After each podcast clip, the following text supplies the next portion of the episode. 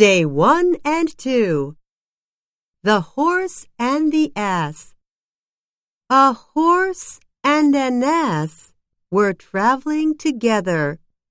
The ass carried a heavy load on its back. I wish I were you, sighed the ass.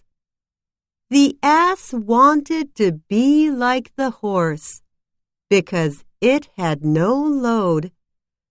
The next day, however, there was a great battle, and the horse was fatally wounded. The ass was happy not to be the horse after all.